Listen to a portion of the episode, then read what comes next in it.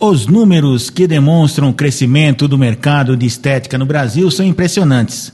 Somente entre 2014 a 2019, o segmento cresceu 567% no Brasil.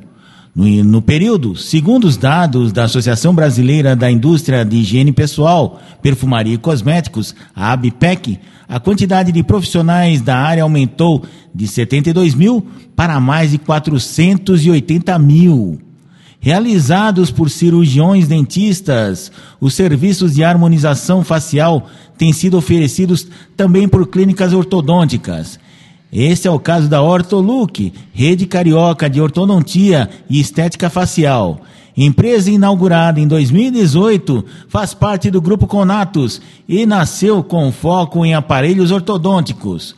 Hoje possui 20 unidades no estado do Rio de Janeiro e passou a atender nas duas frentes. A rede prevê uma expansão ainda maior nos próximos anos e, através da boutique de investimentos L6 Capital, está em busca de investimentos para acelerar este processo.